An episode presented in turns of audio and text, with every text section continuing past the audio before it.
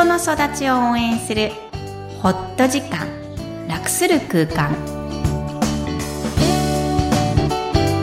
皆さんこんにちはホエラボの岡田です。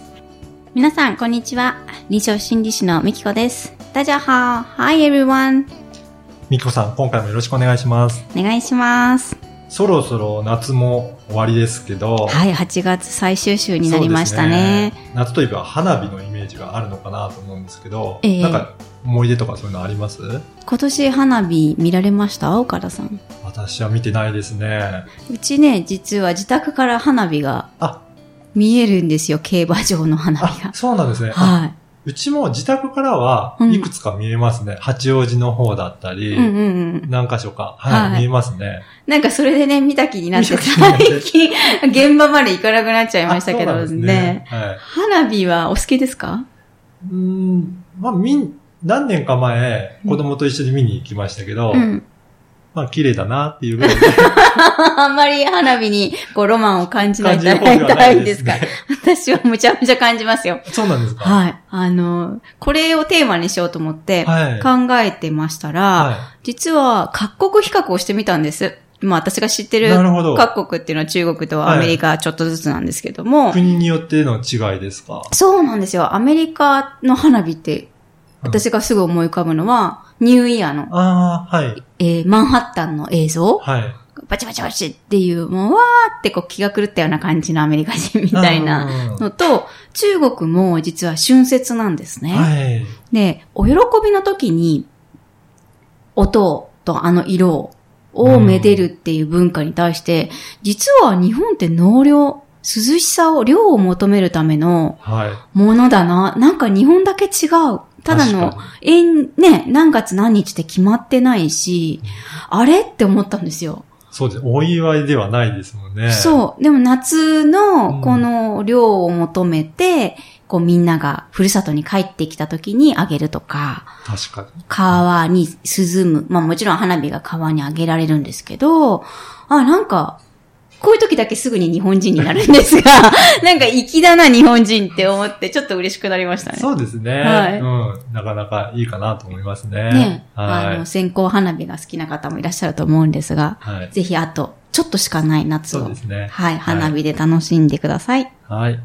では、今回のメインテーマですが、はい。暴力とその影響というか、ことなんですけど、ええ、前回、前々回で、うん。どうして子供は怒っているの？とか、うん大人の怒りとか起きて、はいまあ、その続きということでよろしかったでしょうかね？そうですね。えーこれも、あ ACT 健やか子育て講座の、えー一番のメインテーマの暴力が、を説明したいと思います。えーさっきもあの、おっしゃってくださったように、怒りの感情をフォーカスしてきたんですが、怒りの先には、どうしても怒りに巻き込まれて暴力が入ってきます。その暴力自身の影響を、えー子育て中の親、もしくはその周りにいる大人が、えー知っておくことがとても大切だというのが、えーここの今日のテーマになります。まずは、大人が理解することが大切なんですね。そうです。うんえー怒りが怖いと同じように、暴力も、えー人間、動物なので、みんな怖いものは当たり前なんです。はいだ。から見て見ぬふりすることが一番怖いことでして、えーつまり子供が暴力にあった時に、お子さん自身が怖がっているのに、うん大人も避けてしまったら、どこにもはけ口がなくなっちゃいますよね。そうですね。だからこの暴力が怖い、もしくは怒りの先のその行動が怖かったっていう思いを、つまり思いを受け止める先が大人であってほしいわけです。えーなので、大人がまず暴力を、怖いのはいいんですが、えー避けないように、つまり逃げないようにするためにも、えー暴力の影響を知っておくことが必要だということです。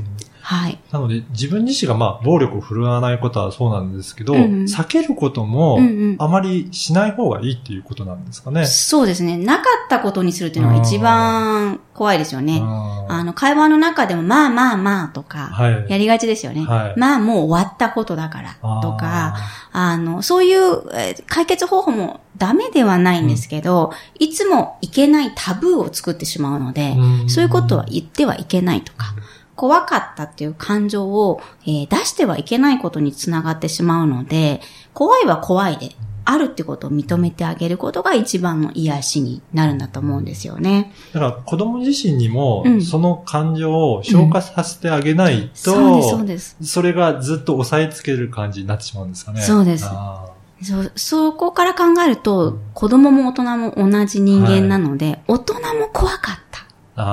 これこそ前のアイメッセージを使ってー。、はい。大人が怖いっていうのはいけないわけではないので、はい。お母さんも怖かった。お父さんも怖かった。涙が出てきたよね。っていうのが、素直に、えー言えることっていうのは子供も言ってもいいんだなってことにつながりますよね。あ、そうやって、お互い、大人も怖かったし、子供も怖かったということを、お互い認識してうん、理解すれば、それが、あの、つながっていくっていうことなんですかね。そうです、そうでうんす。その言う勇気ってなると、どんな感情もまた戻りますが、あっていい。そうなんですね。あ、つながっていますね。そうですね。はい。感情もそうですし、うんつな、もう、悪い感情はないっていうないっていうことなんですよね。はい。うんどうしてもマイナスのこういう怒りとか暴力に対する怯え、恐れ、え不安っていうのは言ってはいけない。言う言うと恥ずかしいっていう思いが多くの人がお持ちなんですが、逆に言う言うことによって減らすことも可能なんですようね。んはい。じゃあ、その先の子供なんですけども、はいえー子供は最初から暴力的な子はいないと言われています。うんそうなんですね。そうです。気質的にちょっと荒々しい子とか、えー、まあ、その、他の子に比べてっていう相対比較で、えーうん、怒りを出しやすい子っていうのはいるというふうには言われていますが、そのもの自体が攻撃的に生まれてくる子はいないと言われています。じゃあ逆にどのようにして攻撃的になる、まあ攻撃を学ぶと思いますか？やっぱり大人の行動を見て、それを真似するというか学んでいくんですかね。環境、そうですよね。大人ですよね。どうしてもい最初に見る両親うん。からどうしても学ぶんですけど、はい。あの、お家のね、パターンとか、はいどうしても言いやすいフレーズから考えると、怒り方も似てきますよね。そうですね。はい。それを聞くと耳が痛いんですが、えーそのようにして子供は必ず、えー社会の影響を受けて、えーいろいろ見て学んでいきます。えーま、学んでることはいいんですが、えーそこから、えー影響をどうしても受けてしまうっていうことを、えーお互いが知っていくことがとても大切です。はい。それでは本日のポイントをお願いいたします。はい。暴力や暴力的シーンは社会の中で避けられないファクターです。しかし子供は幼いために大人に頼っています。防ぐ力もなければ無防備なままそのままです。